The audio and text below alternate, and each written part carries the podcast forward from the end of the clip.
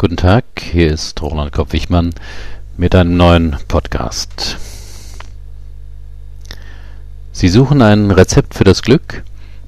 Hier kommt eine gute Gebrauchsanweisung.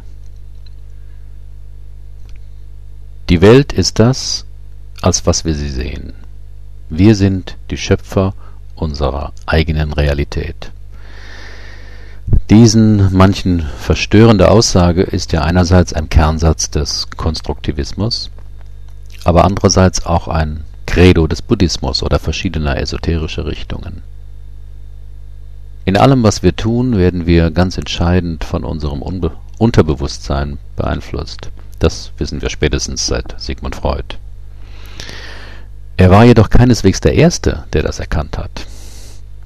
Die Teilung der Persönlichkeit in Bewusstes, Unterbewusstes und Überbewusstes Selbst ist ein wesentlicher Bestandteil der Huna-Lehre, einer spirituellen Tradition der Ureinwohner Hawaiis.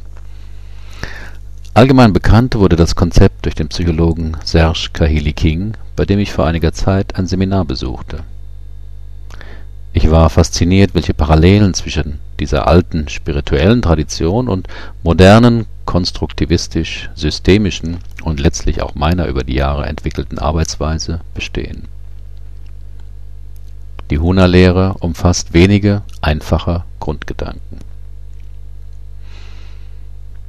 Die Welt ist, wofür wir sie halten. Abhängig davon, wer wir sind und wo wir leben, wird unsere Erfahrung über die Welt geprägt von dem, was wir glauben, dass es unsere Erfahrung sei. Dieser Satz beschreibt auf sehr einfache Weise die Bedeutung unserer Einstellungen, unserer Gedanken und unserer inneren Bilder. Sich hierüber be bewusst zu werden, ist ein wesentlicher Schritt zu einem glücklichen und befreiten Leben. Also machen Sie sich Ihre inneren Landkarten bewusst. Es gibt keine Grenzen. Das Universum ist unendlich und wir können durch die Veränderung unserer Überzeugungen unsere Erfahrungen verändern. Fast alle technologischen Entwicklungen, die für uns heute selbstverständlich sind, galten einmal als unmöglich. Doch viele dieser Grenzen konnten überwunden werden, weil irgendjemand den Mut hatte, Unmögliches zu denken und entsprechend zu handeln. Also werden Sie sich Ihrer begrenzenden Gedanken bewusst und setzen Sie sich nicht zu bescheidene Ziele. Energie folgt der Aufmerksamkeit. Wir bekommen, worauf wir uns, bewusst oder unbewusst, mit unseren Gedanken und Handlungen konzentrieren. Das, wohin, unsere Aufmerksam wohin wir unsere Aufmerksamkeit richten, wächst, zum Beispiel Sorgen. Ganz anders ist es, wenn Sie Ihre Aufmerksamkeit auf das richten, was Sie erreichen oder bewirken wollen. Kaum etwas hat eine größere Anziehungskraft als eine lebendige Vision. Also konzentrieren Sie Ihre Aufmerksamkeit auf das, was Sie anstreben.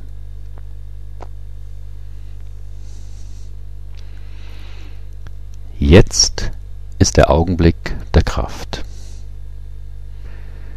Wir werden nicht durch Vergangenheit oder Zukunft begrenzt, sondern nur durch das, was wir in der Gegenwart denken und jetzt gerade tun. Was nützt es, vermeintlich verpasste Chancen oder Fehler der Vergangenheit zu beklagen oder sich auf Zukunftserwartungen zu fixieren, wenn wir dadurch diesen Moment nicht erleben? Also leben und handeln Sie mehr in der Gegenwart. Alle Kraft kommt von innen. Wir werden nicht durch Vergangenheit oder Zukunft begrenzt, sondern nur durch das, was wir denken und jetzt gerade tun. Die Fähigkeit zu denken und zu handeln kommt nicht von außen, sondern aus ihrem Geist. Also Sie haben es in der Hand, durch ein verändertes Denken Ihr Leben zu beeinflussen und zu verändern Lieben bedeutet glücklich sein.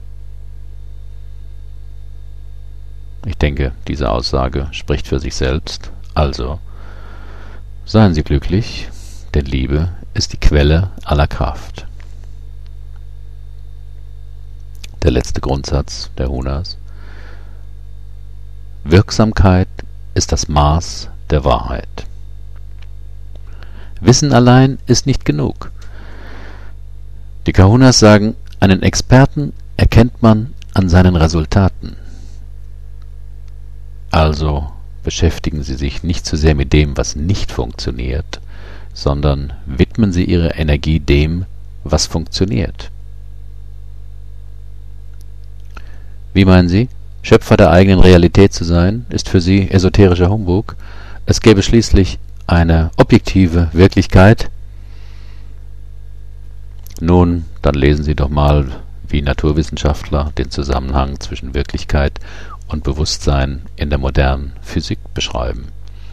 Eine Zeittitelgeschichte, Sie können das nachlesen auf meinem Blog, widmet sich genau diesem Thema. Vielen Dank für Ihre Aufmerksamkeit. Bis zum nächsten Mal.